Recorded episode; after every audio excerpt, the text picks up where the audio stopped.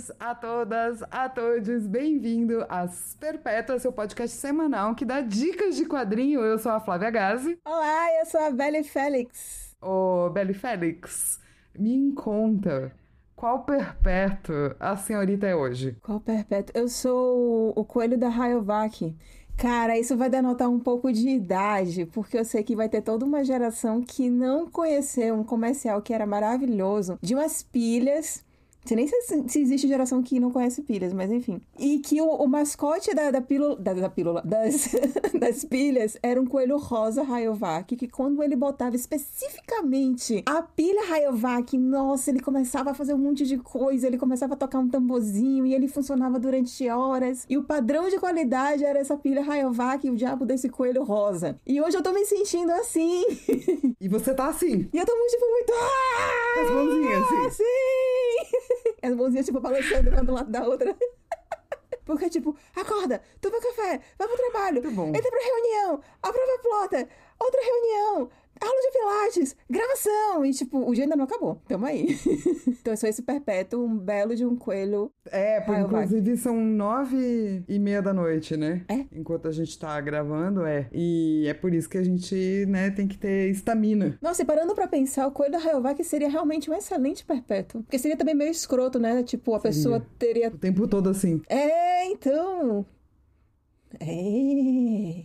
E você, Flávia Gaza? Que perpétua é você hoje? Eu acho que minha, meu perpétuo hoje é o signo de leão. Exatamente. Eu descobri que eu sou precisamente um dia mais velha que Ben Barnes. Quem? Aquele homem muito bonito que tá fazendo Sombra e Ossos. Não vi. De, procura ele no Google aí. Ben Barnes. Eu sou um dia mais velha que ele, que ele é do dia 20 de agosto de 81. Eu sou do dia 19 de agosto de 81. E eu tô perguntando se, me perguntando se Leonino se atrai, entendeu? Porque essa pode ser a minha cantada pro dia que a gente se conhecer, né? Ele tem uma cara genérica, Fal, sério? Deixa eu ter o crushzinho no menininho. Eu sei, ele tem a. Deixa. Não vou falar que ele tem uma cara meio genérica, que vai que um dia eu conheço ele, daí as pessoas falam, é, mas a Flávia um dia disse num podcast que ele tem uma cara meio genérica. Eu gosto da cara dele.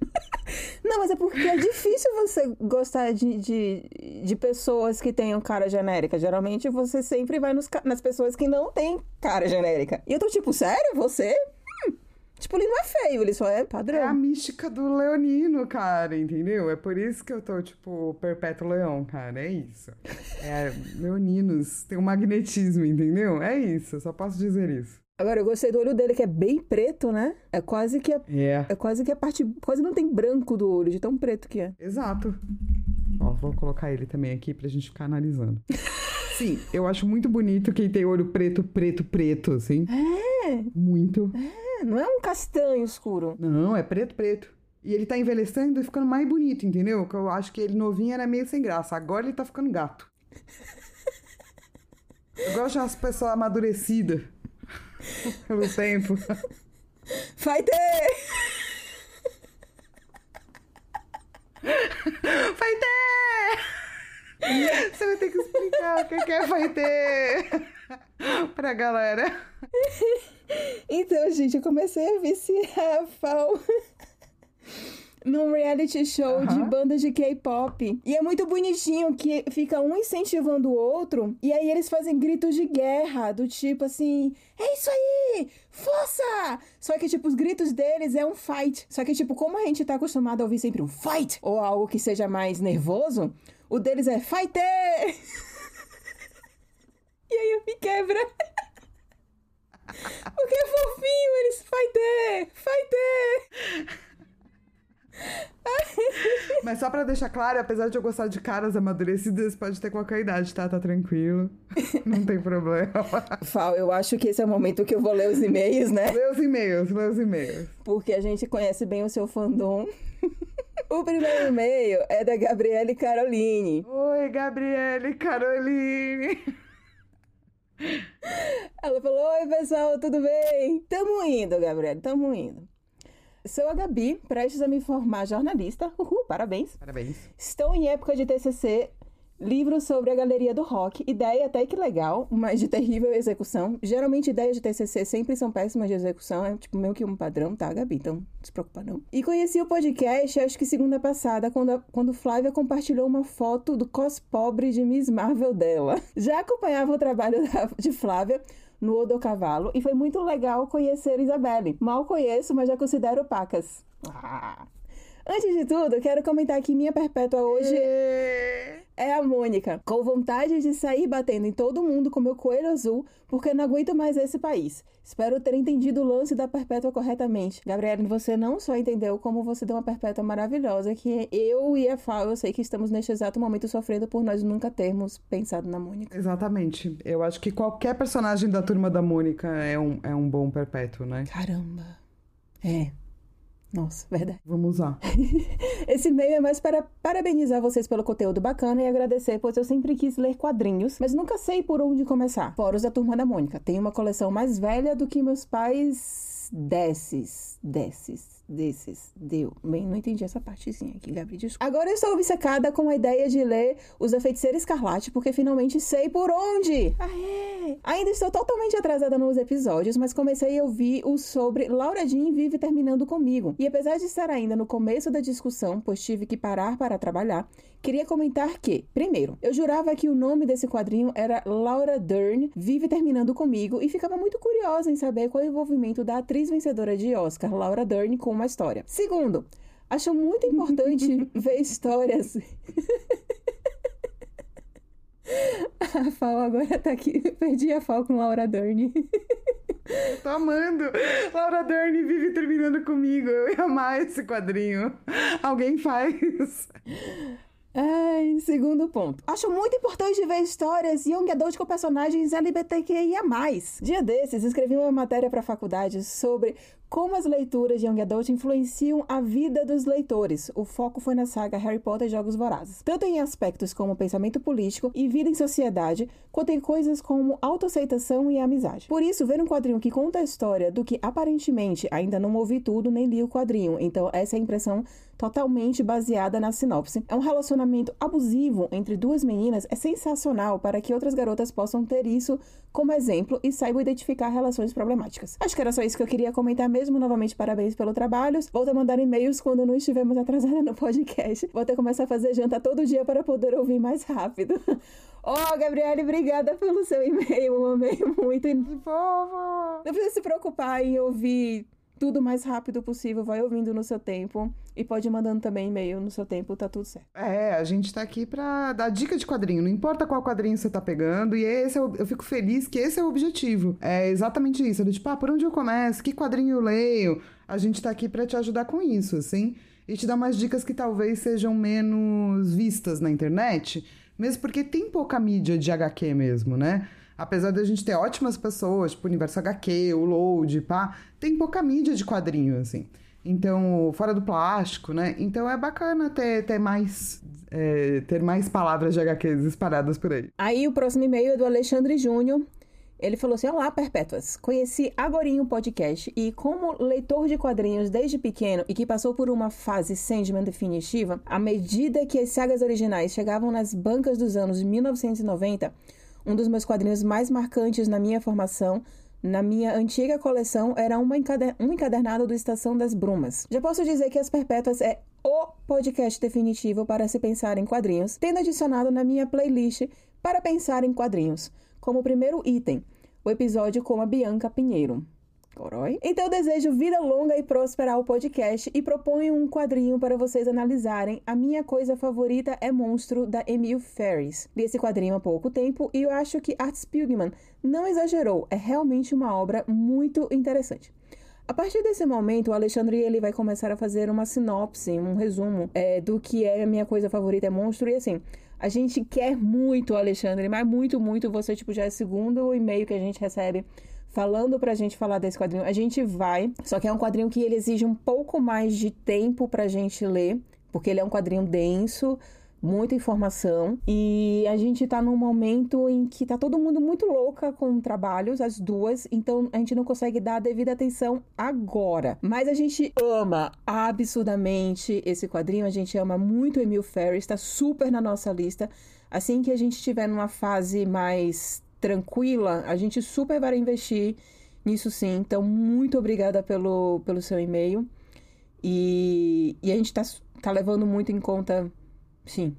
Obrigada. Vale lembrar que a, é, que a Lilo entrevistou a Mil Ferris, né? Pra CCXP Words. E, e, por mais que a gente já tenha lido, a gente sempre relê a HQ com o intuito de fazer esse roteiro, né? Porque uma coisa é você ler feliz, outra coisa é você ler para fazer podcast. Então, a gente, apesar da gente amar, teria que sentar e reler tudo. E ela é uma HQ muito especial pra gente falar meio mais ou menos, assim. Se você reparar, a gente não fala meio, mais ou menos de nenhuma HQ, nem das pequenininhas, nem das grandes, assim, nem de grandes sagas. Então, com certeza, tem tanta coisa que tá no nosso radar, gente, que tipo. A gente quer falar, fiquem tranquilos, assim, mas sim, podem continuar mandando quadrinhos que vocês gostam, que é legal pra gente saber. E eu fico muito feliz que você tenha gostado da entrevista de Alho Poró, porque é uma quadrinista nacional, o quadrinho é muito bom. Ela foi muito gentil com a gente na entrevista. Ela falou de várias coisas que seriam Legends, mas que ela adoraria ter feito na HQ e extras e tal. E é pra gente um prazer poder entrevistar as pessoas que fazem o quadrinho e tirar as nossas dúvidas, que a gente espera que sejam as mesmas dúvidas de todo mundo, assim. Então eu fico muito feliz que você tenha curtido. É isso aí. E aí, para quem também quiser mandar e-mail pra gente, manda para asperpetuas.gmail.com. E eu terminei pulando completamente as nossas apresentações em relação às redes sociais. Quem quiser me achar nas redes sociais, me acha no Instagram no arroba Bellyfelix, Belly com dois L's e underline no final, então é Bellyfelix underline. E no Twitter é arroba Bellyfelix, Belly com dois L's. E quem quiser achar a FAO é na arroba Flávia Gazen. Pra é tudo. tudo, tudo, tudo Flávia Gás. A Instagram Flávia Gás. Inclusive no Twitch, porque agora ela tá fazendo várias lives. Você também tá fazendo agora as lives no Twitch. É, me, me ajuda muito a focar, sabia? É? Nossa, super. Experimenta entrar um dia. Porque é tipo 25 minutos uhum. trabalhando, 5 minutos a gente troca um pouco de ideia, 25 minutos trabalhando. Eu tô me focando muito mais com as lives do que eu tava é, sem fazer live. Louco, né? Vou experimentar, com certeza. Experimenta. E a gente acabou os, os e-mailongos. Acabamos os e-mails. Cara, a gente. Eu preciso contar a história de como a gente vai falar dessa HQ, né? Que é muito importante. Eu tô muito feliz. Eu tô muito empolgada. Tipo, eu tô realmente muito empolgada. Vai. Mas é porque eu falei assim, pô, vamos fazer uma coisa clássica. Eu tava afim de falar de um mouse, pai. A Lila falou, não, queria fazer uma coisa leve. Uma coisa tranquila. Falei, beleza, você tem alguma sugestão? Ela falou: olha, tem esse mangá chamado Minha Experiência Lésbica com a Solidão. Me mandou o link, eu comprei, porque eu não tinha lido. Comprei, chegou aqui em casa. E daí, a hora que eu abri e li as primeiras cinco páginas, eu falei: o que Belly Félix estava pensando?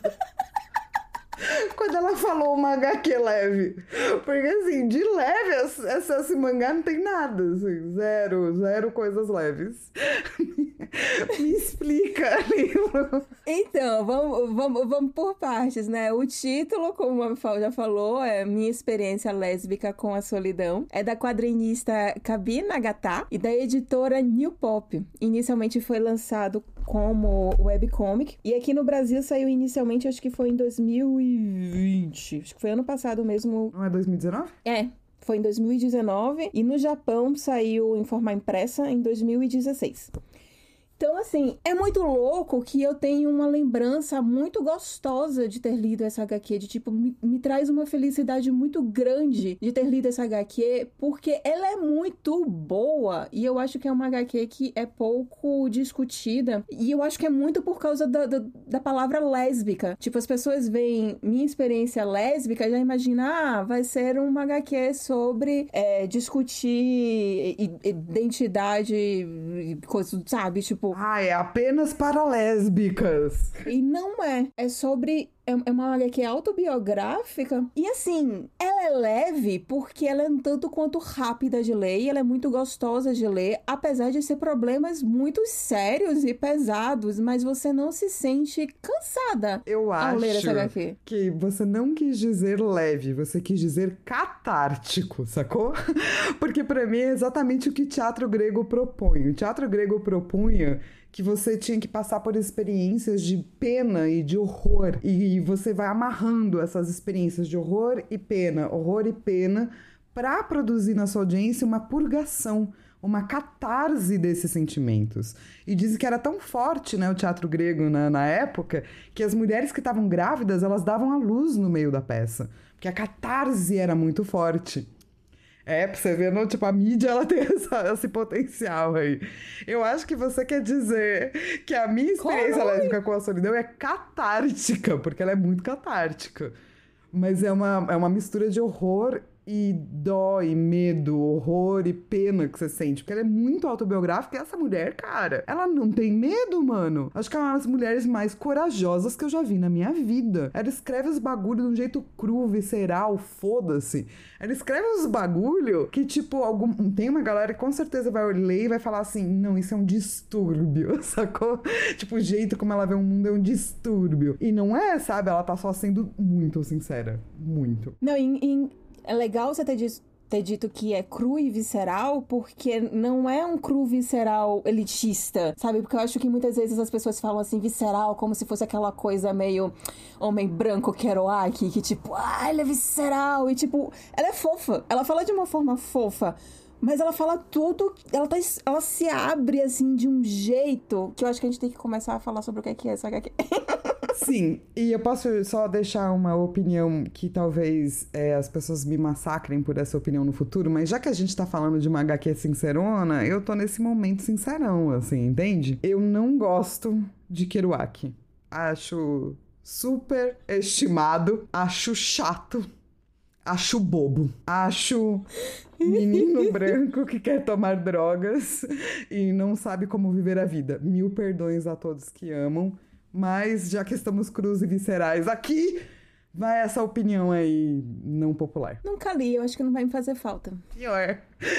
Pior isso. Do que o que eu falei, que pelo menos eu li. Você tá já descartando. Assim, foda-se.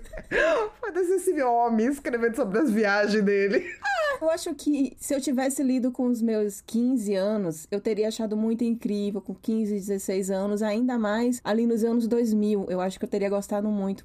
Eu acho que Isabelle de 2021, com seus 30 anos, e, enfim, com todas as revoluções que a gente tá passando culturalmente, eu realmente não quero saber. Tipo, é que nem algumas HQs, acho que. Acho que é do Daniel Close, meu Deus do céu.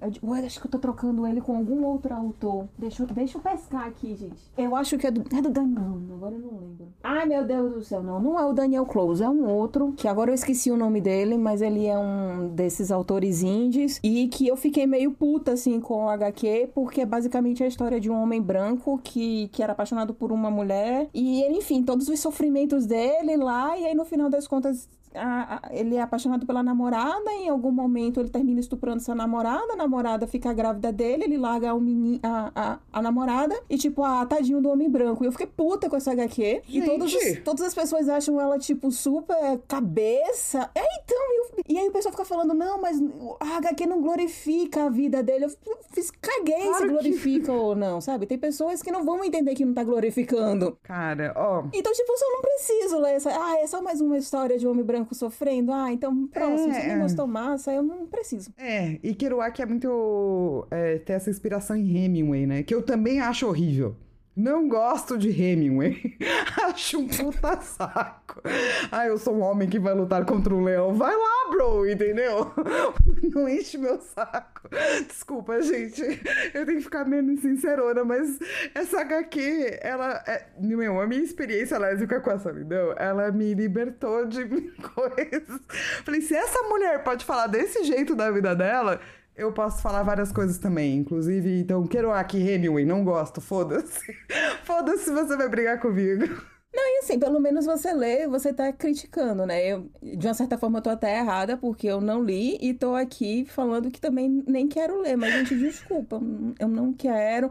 Eu não vou falar mal dele, né? Eu vou só falar que eu não quero. É, isso aí. E, vamos pôr o quadrinho, então. Porque senão a gente vai ficar falando revelações. Vamos. não gosto dessa quadrinha, não gosto desse autor, não gosto de nada. Acabou o podcast. Sacou? A gente fala todinho e nem fala, mas e o quadrinho? A gente fala, a gente esqueceu. Ia ser ótimo, coitado. Vamos lá.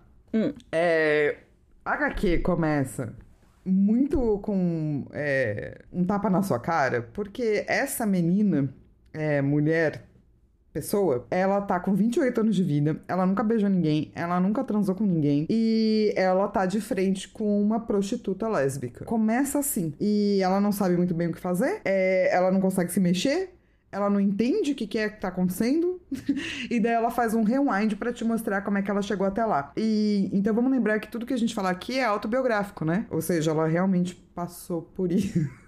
Assim. E uma informação importante também, né? Que ela tá começando a ficar calva, tá começando a perder o cabelo, e você já fica tipo, a pessoa tá perdendo o cabelo por quê? Né? Você, você já fica, meu Deus. É, então, e ela, tipo, mano, ela passa por muitas coisas. Ela explica muito rapidamente, né? Tipo, como que ela entrou num, numa coisa de absoluta depressão, assim, né? Depressão barra ansiedade, barra transtorno alimentar, assim. Que essas coisas geralmente vêm juntinhas, né? Mas para ela mostrar como é que ela chegou nesse momento da vida dela, ela vai voltar para a época do colégio. E é muito interessante como muitas histórias a gente sempre começa ou no colégio quando termina. O colégio é sempre um marco muito importante nas nossas vidas. E ela fala de como ela se sentia. Como ok, terminou o colégio e era um lugar que, tipo, ela se sentia acolhida. E ela começou a faculdade, que era algo novo que ela não sabia exatamente se ela queria estar tá fazendo aquilo ali, que é um sentimento que acho que 99% da população mundial sente. E ela terminou largando a faculdade, começou a trabalhar, e nesse trabalho que ela começou a ter, ela voltou a se sentir acolhida.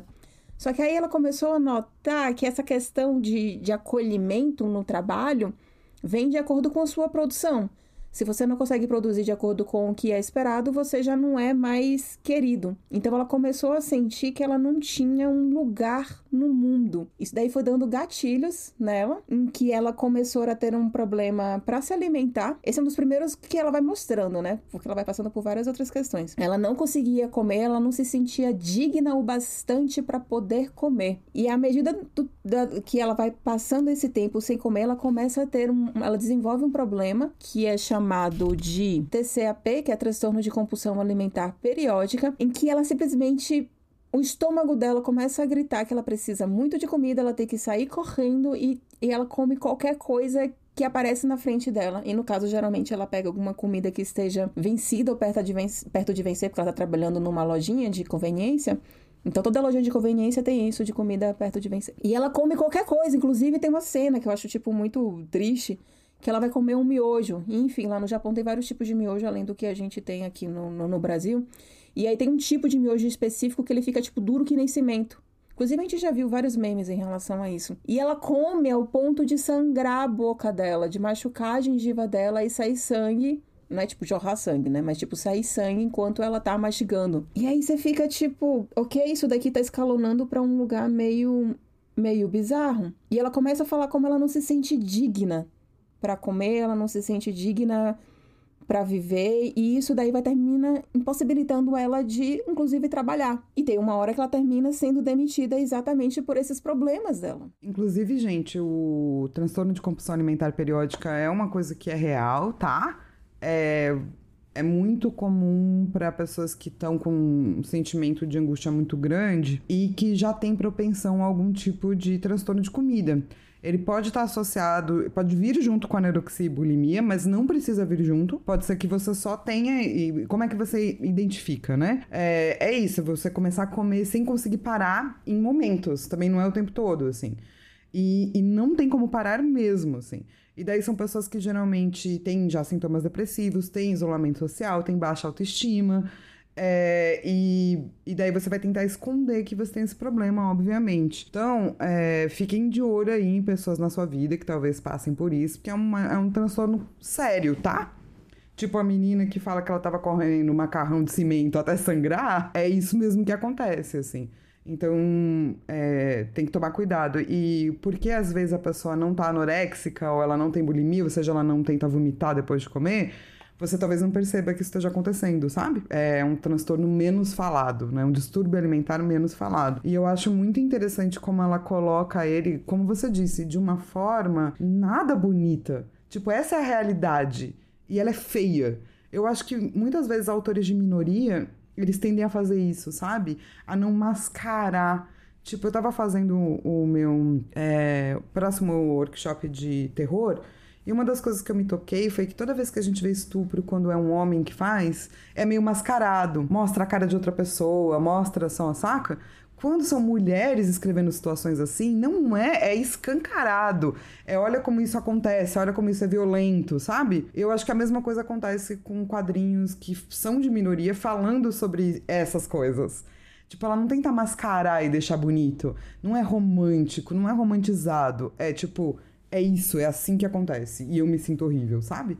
Eu acho muito corajoso. É meio desesperador, porque você também vai, vai fazendo uma soma de todos os adjetivos que ela vai colocando. E, velho, isso daqui, as primeiras 20 páginas já é ela falando disso. E tem uma cena que ficou, assim, muito, muito presa, assim, na minha cabeça, que é quando ela fala assim, naquela época eu tinha um corpo nojento, porque ela era muito magra, ela só tinha, tipo, ossos, basicamente, porque a pessoa, né, não se alimentava. E aí eu fiquei imaginando, né, como é uma pessoa se olhar no espelho e se achar nojenta e não conseguir comer e não se achar digna de comida. Cara, é só uma. É assim, tanto eu quanto a Lilo, a gente nunca passou por distúrbios alimentares. É, e nem por outra coisa que a personagem passa, que é a automutilação, tá? Apesar de eu saber que é muito comum entre mulheres. Então, obviamente, a gente vai ter um ponto de vista que é esse, que é do tipo, a gente olha e fala, caralho, porque a gente nunca passou por isso. Mas se você estiver passando por isso, precisar de qualquer ajuda, avisa, tá, gente? A gente dá um jeito, encaminha, acha grupo, sei lá. Porque é realmente essa coisa do autocuidado, né?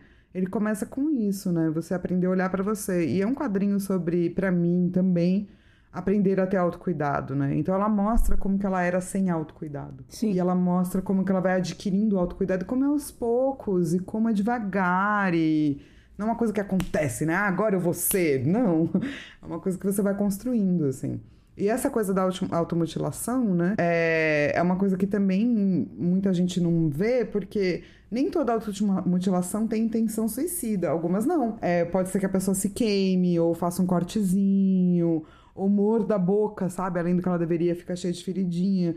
É, por quê? Porque o, um, a, a dor é tão grande que a pessoa não sabe o que fazer com aquela dor. Daí ela prefere ter uma dor menor que ela possa controlar. E, e geralmente quem pratica automutilação, gente, também está associado a outros transtornos, tipo depressão, ansiedade, dependência química, estresse pós-traumático, transtorno alimentar.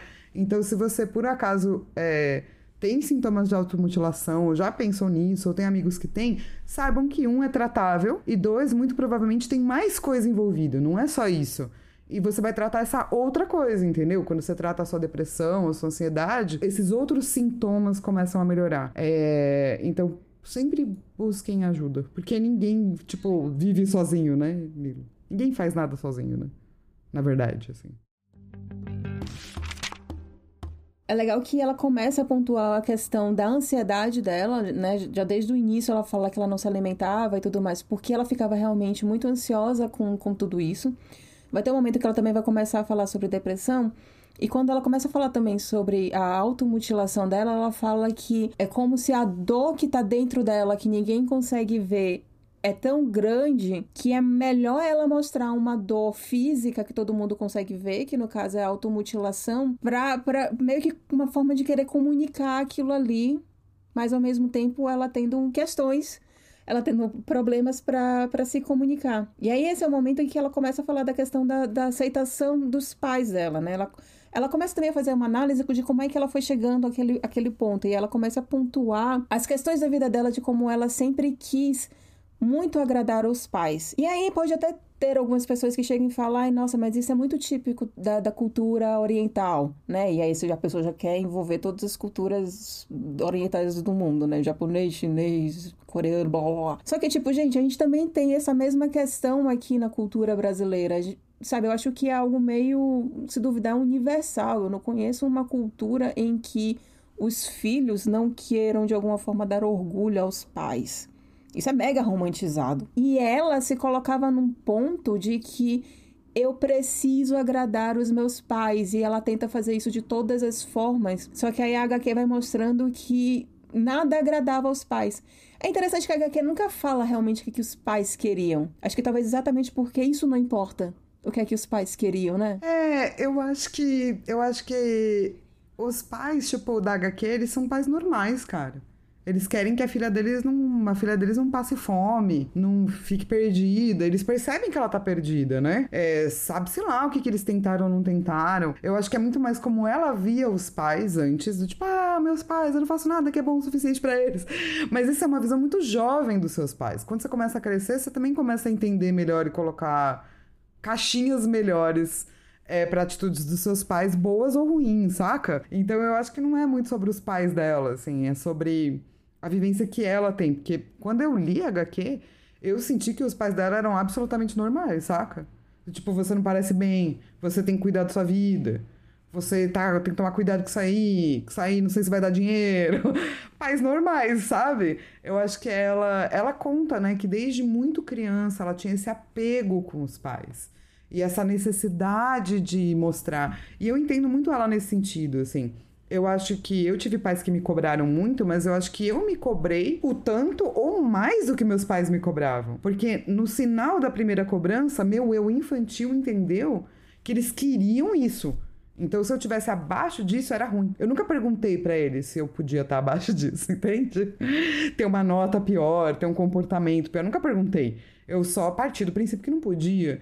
Então, essa coisa da autocobrança, eu acho que sim, meus pais me cobraram, e daí eu também, mas eu também nunca fui lá é, fuçar, brigar com eles. Foi algo que eu internalizei, saca? É, também é culpa minha, é isso, não é culpa só dos meus pais. É interessante porque termina sendo um pouco diferente do meu, que no meu caso, tipo, sim, existia uma. Eu sabia exatamente o que, é que eles queriam e teve um momento que eu fiz exatamente o que eles queriam, que era fazer o curso de direito. Deu merda. Não é nem que deu merda, é, cara, vai. meus pais nunca me cobraram assim, sabia? Tipo, meu pai queria que eu fosse juíza, mas ele nunca falou vá fazer direito. A minha mãe nunca me cobrou qual faculdade eu ia fazer. Ela sempre dizia: eu acho que você gosta muito dessas coisas. Então tem isso, assim, a gente também tem que dar mérito. É que eu acho que ela não tava nesse momento, entendeu? Tipo, ela tá olhando para trás pensando, meus pais me cobravam muito. Claro que sim, mas acho que não a, não a, a esse ponto. Eles não me pareceram pais horríveis, sabe? Que estavam empurrando a filha deles para transtornos. Não, eles pareceram pais normais, assim. E é interessante que, assim, os pais, eles deram casa para ela o tanto que, que eles podiam dar. É... é aquela coisa, assim, né? A pessoa tem 20, tá, tinha 28 anos, então, ou seja, ela passou boa parte dos 20 anos dela morando na casa dos pais. Tinha comida, tinha tudo lá. E ela se sentia muito na obrigação de devolver algo para eles, algo que eles nem estavam pedindo de volta. Então, por exemplo, ela estava trabalhando, ela tinha o dinheiro dela, ela trabalhando assim, né, se arrastando, e quando ela queria pagar, ajudar a pagar as contas da casa, os pais falavam assim: "Não, não precisa não, fica com dinheiro para você".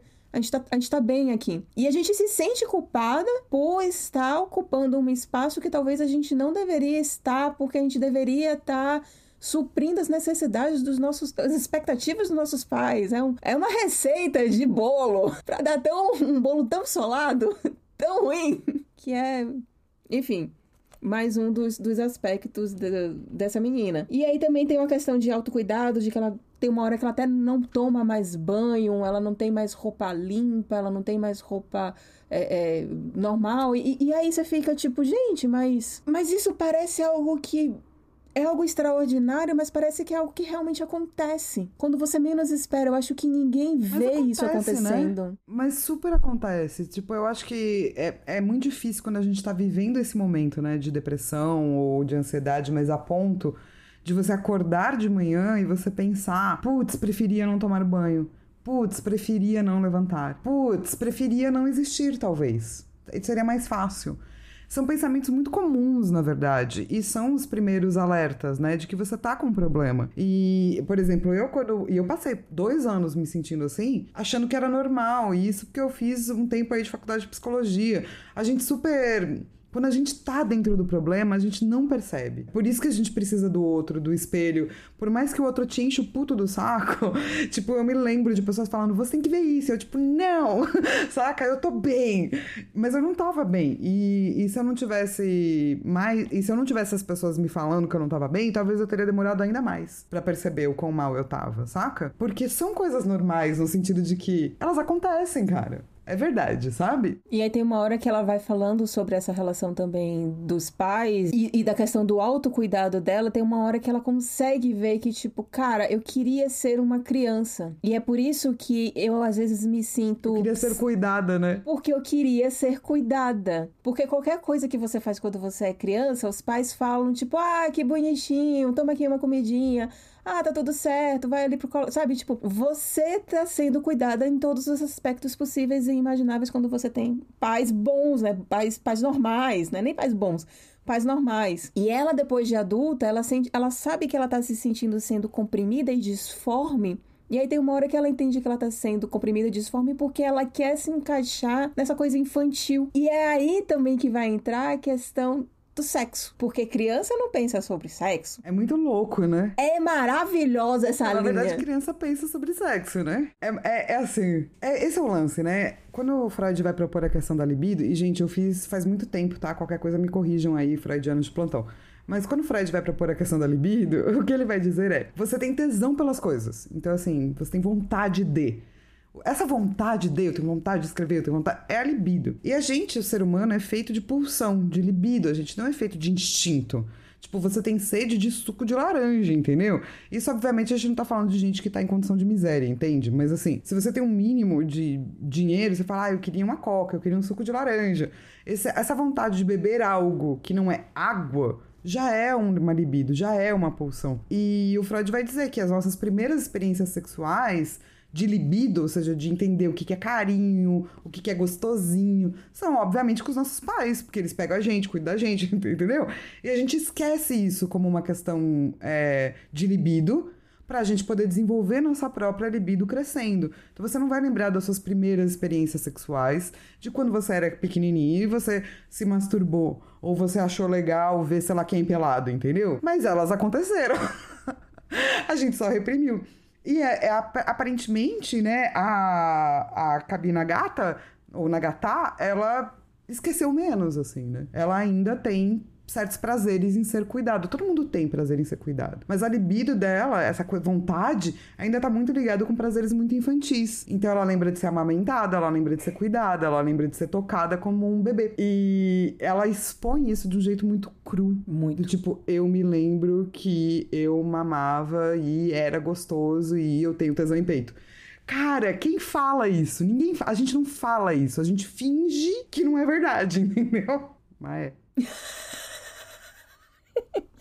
É, é, é, cara, é a criação do nosso aparelho psíquico. É quando a gente também é criança, gente. Duas coisas aí que eu vou querer levantar e, e meio que questionar, porque é algo que eu também não sei. Então, segura aqui minha mãozinha, gente, e vamos perguntar as coisas. Se bem que a primeira coisa não é nem perguntar. A primeira é, tipo, deixar bem claro que, independente da criança ter libido ou não, criança, adolescente, menor de idade, não, você é maior de idade, você não, não vai fazer sexo com esse ser, tá?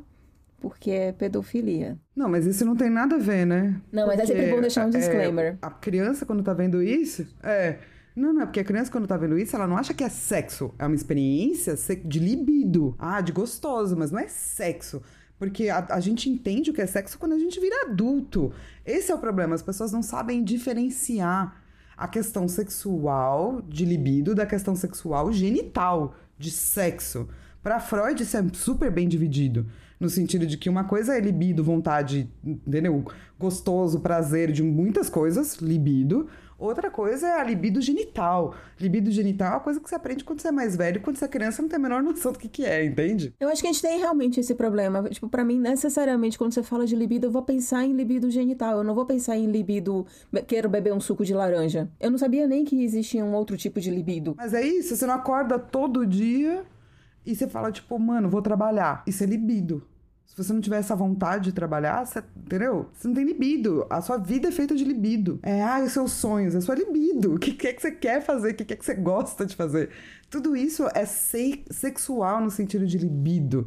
De ter um, sabe, aquele hum que te leva para fora, assim, que, tipo, te faz fazer coisas no mundo. Outra coisa é sua libido sexual genital que é que tipo de genital eu gosto, que eu gosto que façam com o meu genital, é outra coisa. Mas toda vem, toda as duas coisas têm uma base juntas, né? Que é o desejo de, a vontade de. É tudo desejo. Que inclusive é um perpétuo. Exatamente. E por que é um perpétuo? Porque realmente faz parte da vida humana. A gente tem desejos o tempo todo. E aí que a outra pergunta vai ser novamente aquela pergunta for dummies. É, tipo, não, não, é, não ter vergonha de perguntar. A gente tem um problema da hipersexualização da mama feminina. E inclusive na questão da amamentação. De tipo, homens que se sentem é, excitados ao verem uma mulher dando de mamar para uma criança. E muitas vezes existe também essa questão deles falarem assim: ah, não, mas é porque é, quando eu, eu, era criança, sei lá, e começa a vir toda essa questão que eu acho que mistura ali um, um pouco as coisas. Então, essa parte da HQ, quando ela fala sobre isso, de que ela sentia esse, ela sente esse tesão porque ela lembra de quando ela mamava, quando ela era criança, e que para ela é a mesma coisa, me remeteu imediatamente a essa postura de determinados homens que eu fiquei tipo, nossa, isso me parece errado. explica. Até onde eu sei, na, na psicanálise a gente chamaria isso de perversão. Isso é perversão, não é uma pessoa do mal. Perversão é uma coisa é o peito que dá de mamar, outra coisa é o peito genital sexual do sexo genital. Se você não consegue, tipo, se uma coisa vira outra, é perversão. Então, assim, a pessoa que tem tesão no pé, perversão, porque não tá no órgão sexual, genital. A pessoa que tem tudo é perversão. Não, não, não, não vou nem entrar no, ah, concordo, discordo, mas assim, com certeza tem um problema de associação aí, que a nossa autora também tem.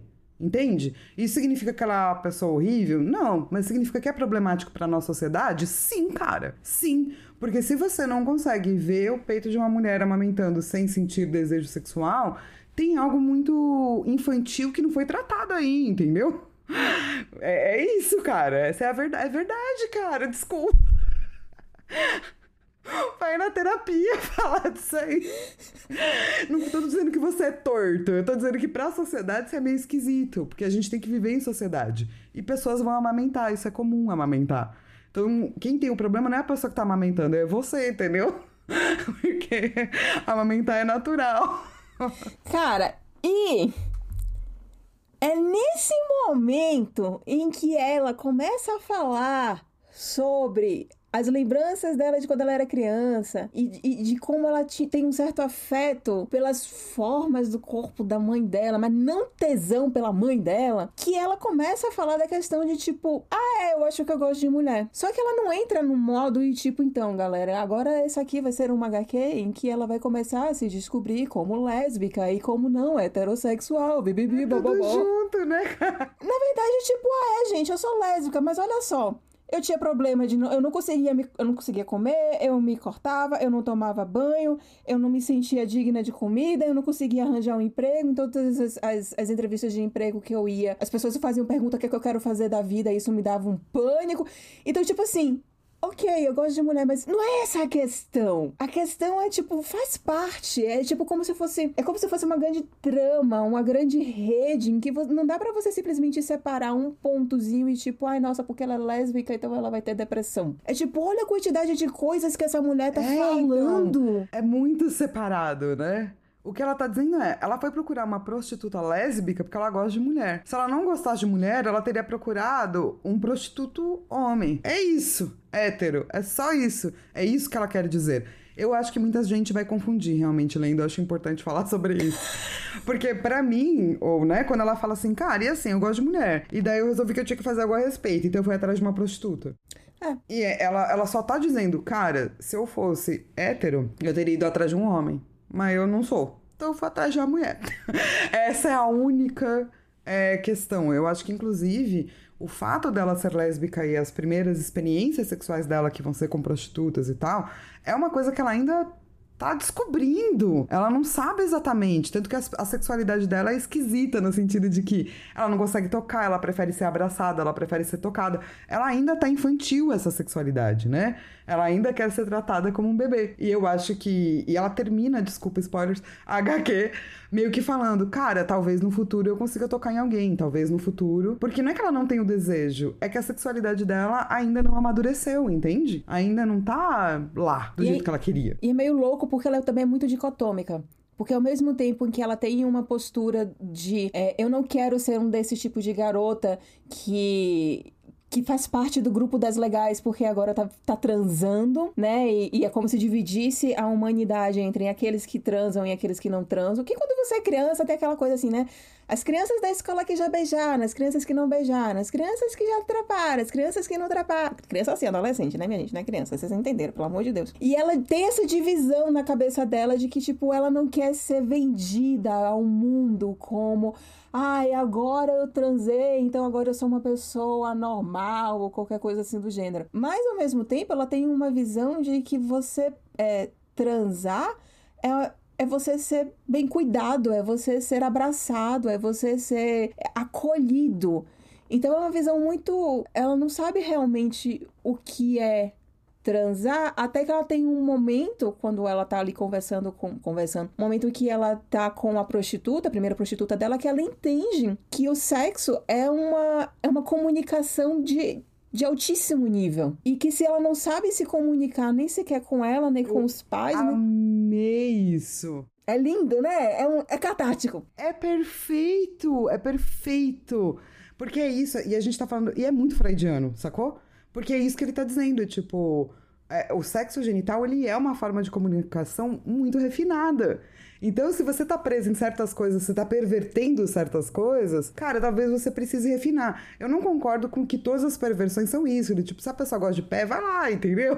Se a pessoa faz, que, faz o que tu queres, há de ser tudo da lei. Mas eu acho que certas coisas que são muito infantis no sentido de dela, né? Que ela não consegue tocar no outro porque ela quer ser tocada como criança e pai e pá é uma coisa que ela não tá conseguindo se comunicar com a pessoa. E ela precisa achar novas maneiras de se comunicar. Mesmo que ela seja uma pessoa que acabe tocando menos, ou que acabe nem tocando, não tem problema.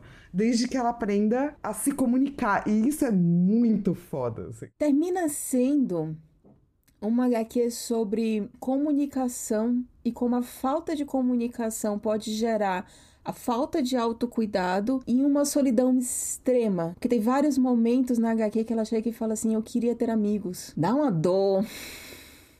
Mas dá uma dor. Dá. Nossa, nossa. E é isso, né, cara? E é muito louco porque ela tinha amigos. Teve um momento da vida dela que ela decidiu que ela não era digna de comer, que ela não era digna de sexo, que ela não era digna de ter amigos. E ela tem que resolver tudo isso. E o que eu gosto dessa HQ é que ela não resolve só. Não, cara, é devagar, ela ainda tá resolvendo, é um processo.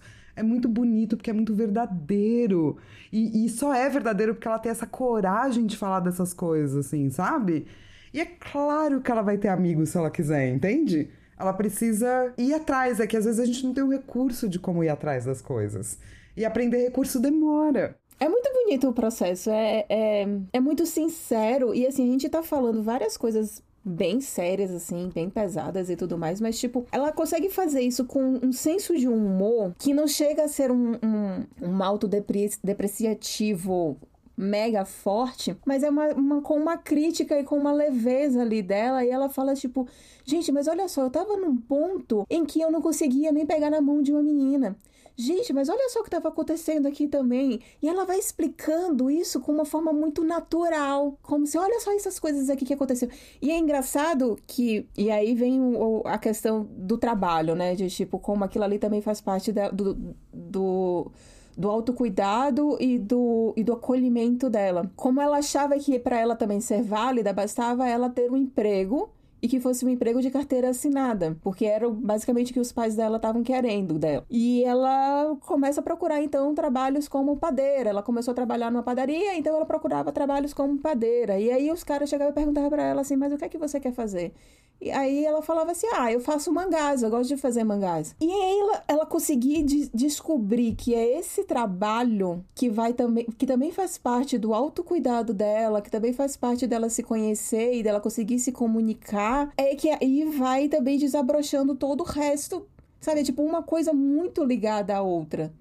Nunca foi tipo, ai, ah, agora que eu comecei a trabalhar, então agora Sim. eu sou uma pessoa melhor. Não. Foi todo um processinho de tipo, ai, agora eu comecei a trabalhar e, nossa, eu acho que eu gosto de mulheres. E, nossa, eu, eu, eu acho que eu gosto de sexo. Eu acho que eu posso fazer sexo. Eu acho que ninguém vai me julgar se eu fiz. Acho que meus pais não vão me julgar Cara, se eu fizer sexo. Acho, o que eu acho mais louco é que a nossa discussão é mais pesada uhum. do que a HQ. É. Porque os temas são muito pesados, né? E eu acho que é bom explicar certas coisas para as pessoas também não ficarem achando que, tipo, sei lá, ela quis dizer algo assim. Não, menos assim. É, mas a HQ em si consegue fazer toda essa discussão com um bando de expressão, porque ela, ela é muito expressiva, né? Não, e eu, eu esqueci minha linha do tempo quando tava falando sobre o trabalho, é que quando ela veio a entender que ela gostava de, de que ela queria ser mangaka, tem uma hora que ela comenta, né, que para ela é muito mais fácil ela falar sobre a experiência sexual dela do que fazer mangá erótico. Tipo, a fantasia é muito mais difícil de lidar com a realidade dela. Do que fazer um dela... personagem, né? É, a realidade dela ela só vai ali contando e, tipo, flui. E eu fiquei tipo, gente. que bom, né? Porque aí acho que é essa forma que ela descobriu, pelo menos até então, de se comunicar. Ela desenhando, ela escrevendo, fazendo um mangá que fez. Primeiro ela lançou como uma webcomic e que, enfim, chegou agora aqui no Brasil, né? Eu acho isso fantástico. E esse mangá dela, eu acho, eu acho super, tipo, a cara dela, né? No sentido de que tudo parece feito muito às pressas. Porque é muito agitado, tem muito traço, sabe? É muito. É o bonequinho, é o coelhinho. Do Rayovac. É, é. da Rayovac. Porque ela tem é, essa. É uma HQ. Ansiedade, né? Daquela... É, uma HQ super coelhinho da Rayovac. Tipo, os traços é tudo assim, né?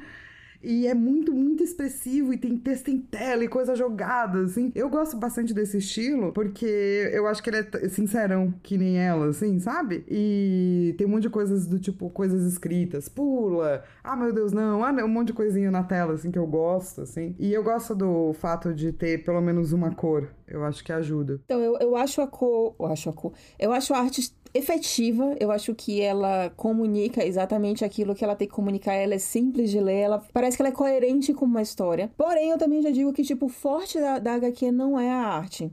Não vai ser uma puta arte de mangá mega trabalhada ou qualquer coisa assim do gênero. É tipo, é bom, é efetivo, comunica ali perfeitamente tem personalidade, porque eu não sinto como se ela estivesse copiando a arte de alguém. Não parece que ela é iniciante, que você sempre identifica que, tipo, ah, aquela pessoa ali tá copiando o Robbie Liefeld, por isso que o peito é maior do que a cabeça. Ah, aquela pessoa ali tá copiando o, o Kurumada, por isso que ele sabe fazer umas pernas estranhas, sabe? Não é nada disso. Você sente assim que ela já tem a personalidade dela, ela já sabe qual é o traço dela. Tem um espaço para melhorar, mas aí também tem a questão que talvez como ela fez como webcomic, ela fez de uma forma meio que para colocar as coisas para fora, talvez ela também tenha querido fazer uma coisa mais tipo ansiosa e vai, faz, eu tô conseguindo contar exatamente o que eu quero. E, e, tipo, tô feliz com esse resultado. Mas, assim, não é uma HQ que você chega, abre e fala assim, nossa, que arte linda, nem nada do gênero. Mas é boa, é bem boa. É, então é isso, eu achei uma arte angustiada. Pode ser. Mas, mas não quer dizer que é ruim, é, é só meio angustiada, né? Não, não, então, vamos novamente voltar a, a, essa questão que a gente falou isso na, na entrevista com uma Bianca. Essa coisa de arte ruim, gente, é ruim para quem, sabe? É, eu acho que é mais uma questão de você saber identificar e você conseguir definir como é que é aquela arte do que necessariamente ruim. Quando você lê esse, esse, esse mangá, as histórias, você vai lembrar muito mais da história do que necessariamente da arte. A arte é ruim? Não, é só isso. E a questão que você tava falando do, do rosa, né? Que eu fiquei meio. Novamente, a gente traz mais uma HQ que só tem a cor rosa. E eu acho que é por causa da feminilidade que ela quer ser essa coisa mais feminina, inclusive porque tem uma hora que ela fala na HQ que as lésbicas no, no Japão se, se, se, portam de uma forma mais feminina, e eu fiquei tipo, achei isso curioso. Eu achei esquisito também. Se você tem alguma experiência lésbica no Japão, conta pra gente como é. Uhum. Nossa, e é engraçado ela falar com uma certa leveza sobre ser lésbica no Japão, porque a gente sabe que é um tabu em, em, em algumas culturas. Eu sei que na cultura japonesa é um tabu gigantesco. Quem já assistiu Queer Eye, que tem o especial Japão, eles falam, e aí então eles vão entrevistar é, é, japoneses Sim. e tudo mais, eles falam de como é muito complicado lá. Porém, novamente, não querendo dizer que, oh meu Deus, brasileiros mega avançados, porque a gente sabe que a homofobia aqui no Brasil é, mata, né? Nem, não é nem uma questão de tipo, existe também, a nossa homofobia mata. Parece que a gente tem uma liberdade maior, mas é uma liberdade um tanto violenta. Então, assim, né? Eles têm as questões deles, a gente tem as nossas questões, não cabe a gente ficar criticando ajudando um ao outro, tá, gente? Beijo de luz. é, exatamente. Só contem como é. Não precisa, né? A gente só quer saber como é. Ô, Lilo, Diga. como que você definiria essa HQ em um tweet? Eu definiria que é o que é solidão, independente de orientação sexual, que já nem deveria importar. Perfeito. E você, dona Flávia Gazi, como você definiria esta HQ em um tweet? Eu definiria como como funciona a minha libido, sem medo de falar a verdade mesmo quando dói. Porque ela fala tudo, tudo que ela gosta, tudo que ela não gosta, que ela, que ela tem tesão, que ela não tem tesão, é, a libido genital, a não, sabe? Ela vai, ela só vai, assim. Nossa, é bonitinho quando ela começa a falar que, tipo, ah, eu acho mais gostosinho assim, né? Nossa, e um, e, e um negócio legal de quando ela vai falando sobre. Putz, isso daí foi um negócio que me pegou também muito. Que ela começa a falar sobre, a prosti- sobre como foi esse relacionamento com, com a prostituta. E eu acho que é algo completamente diferente do que a gente vê sobre prostituição e sobre garotas de programa e sobre profissionais do sexo, porque tem toda uma logística lá de você ir para um motel, de um dar um banho no outro. Aí então você começa a, a- né, o processo ali, e aí depois toma outro banho, e aí tem um cuidado que eu fiquei assim, cara, é diferente isso. E eu acho que às vezes, ainda bem que ela é lésbica, porque eu também não sei como é que seria um garoto de programa no Japão, né? Não sei, se você tem essa experiência, conta pra gente no e-mail asperpetas.gmail.com que a gente quer saber. E uma outra coisa que eu achei também muito importante nessa HQ, que depois que eu fiquei refletindo, né, a segunda leitura a gente fica refletindo, né? Ela é uma ela é uma mulher que tem problemas com, com, com sexo, ela tem problemas com achar que ela não se encaixa no mundo, é, ela tem problemas de achar que talvez ela seja uma pessoa perdida, enfim. E tem uma série de coisas que ela não faz. Tipo, ela não começa a xingar outras pessoas de puta na internet. Ela não compra armas pra querer matar pessoas. Ela não sai matando pessoas, criando tiroteios. Ela não culpa outras pessoas, em especial mulheres, por ter os seus problemas, né? Então, assim, é- eu achei engra- engraçado, né? Eu achei engraçado como, em momento algum, isso se tornou algo violento para a sociedade. Interessante, né? Ela não entra num fórum pra ficar falando é? mal de Pois É, pessoas. muito louco, né? Fiquei refletindo. Ela tá cuidando dela, né? Coisa louca. Cuidar de si mesmo. E qual seria a sua nota, então, Fal? A minha nota é Coelhinho da Rayovac. que eu acho que é como eu defino a arte, entendeu? E como, na verdade, dá pra se definir a própria cabia internamente, assim, né? Internamente ela é um coelhinho da Rayovac, fora não tava cabendo, daí ela teve que se afinar. E como, qual é a sua nota, Lilo? Cara, eu acho que a minha nota vai ser um banho gelado que você descobre que você pode mexer ali na temperatura do banho e vai ficando quentinho e gostoso. Muito bom. É a HQ leve da Lilo.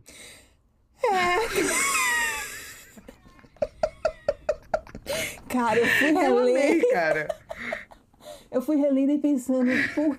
nossa, a Fal vai me achar muito louca falando que essa HQ é leve. Mas ela dá um sentimento tão bom. Eu tenho, eu tenho uma lembrança tão boa dessa HQ eu queria muito que ela fosse mais conhecida. Porque ela merece, ela discute tantos assuntos tão importantes de uma Não, forma super tão te entendo. É super catártico e é super sincerão e é super a verdade sobre ser humano, assim. É, é só que é- eu, eu gostei muito que você, tipo, associou isso como leveza, saca? Super grega você, super, super lilo, lilo trágica. É. É, mas ah, inclusive não se esqueçam que a gente mudou de dia, tá? Agora a perpétua só da quinta-feira, porque a gente acha o dia mais bonito. Quinta-feira, um dia bonito. É. É. Não sei o que. É. É porque no momento eu tô muito é, apaixonada por sextas-feiras. Eu não era a pessoa do sextou, mas eu virei a pessoa do sextou. Mas eu acho que quinta-feira é tipo um pré-sextou, então Exato, quinta-feira é o dia mundial de, de bebê. eu não tenho esse problema. Não, não, tudo bem, mas pode ser cada qual com seus cada qual. Mas é, é que, tipo, ainda não é o sexto, mas já é quinta-feira, já tá na hora de né, pegar aquele vinho, entendeu? Você já tá entrando no clima. Tipo, casual Friday, entende? É, gente, agora a gente vai sair nas quintas-feiras, tá bom? A gente espera que, que vocês gostem. Eu sei que os, os nossos editores e nossos artistas vão gostar bastante. Ajuda bastante eles. é. E E a- até semana que vem? Até semana que vem. Manda e-mail pra gente, fala com a gente aí nas redes sociais. Também espalha a palavra das perpétuas entre seus amigos, entre seus, seus esposos, maridos, cachorros, periquitos, papagaios. E também, nossa, vou fazer um pedido que a gente sempre esquece de, de pedir, que é dar notinha pra gente lá no, no iTunes, porque ajuda. Ah, dá notinha pra nós, nós é legal. Diz que a gente é bacana aí, espalha nós pro mundo. É, com a nossa sinceridade. Estamos. Uhul!